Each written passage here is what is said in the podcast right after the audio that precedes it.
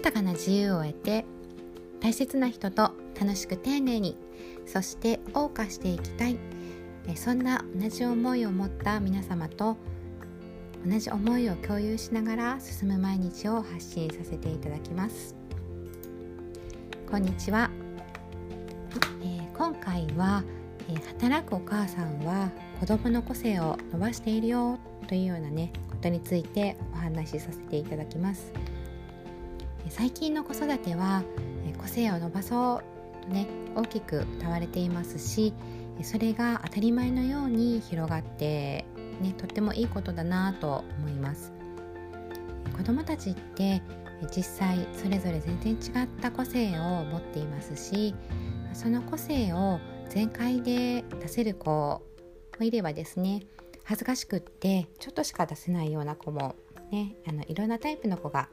いると思います、はい、ただ子どもたちを見ているとみんなそれぞれ必ず個性があるんだなっていうのがね大人の目線になってね、まあ、あのすごくよくわかるようになってきました。えー、なので、え、私自身としても 親としても、えー、子どもたちの個性はこう伸ばしていきたいなと思っています。えー、ただですね、えー、私たち世代って個性について語られてこなかったですしねあの個性はあまりねこういいものとされてなかったかなというような感じだったとねこう記憶をたどればそんな感じがします。小学生ねぐらいはねそうでなくてもですね中学生ぐらいになると、まあ、急に、まあ、規律大事だ規律規律規律と言ってね、まあ、規律一本になってきたような気もします。えそういった社会で育ち、え大人になっても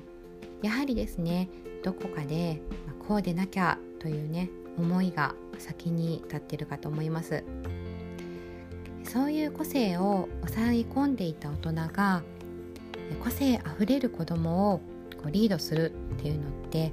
こうしたこともないのに、ま急にねこうサーフィンやれとかね波に乗れとこう言われているようなもんでしょうかね。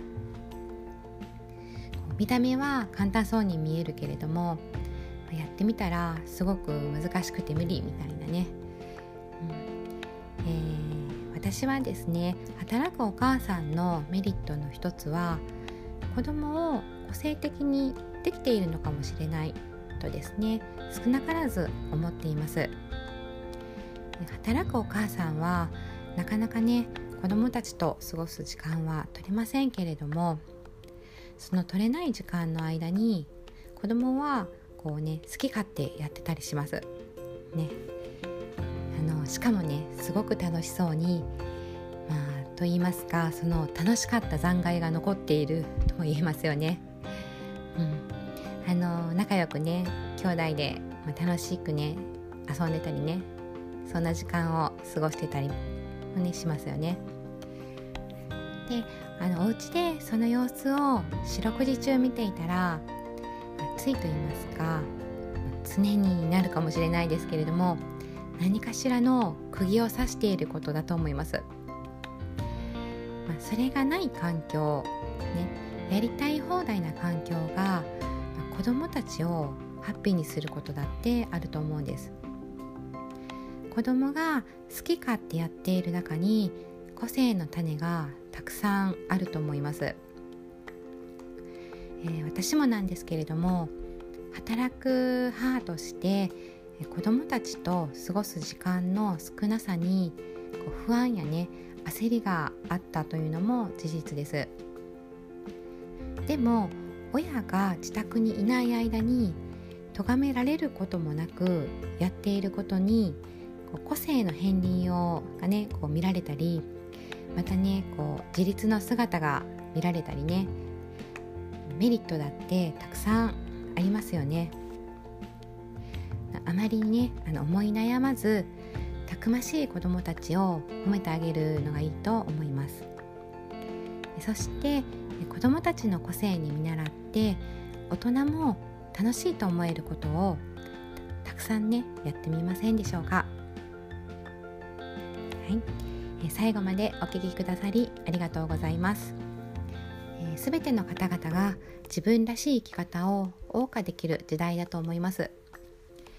誰もがこうなりたいと思えば誰にでもなれる幸せになれると思います。この音声での出会いで皆様にそして私にとりましても未来を少しずつ変えていける出来事となりますように。えもしね何か少しでもお役に立ててましたら、えフォローしていただいたり、まあ、いいねですね。またはですね、あの質問とかコメントに書いていただいてもとても嬉しいです。はいありがとうございました。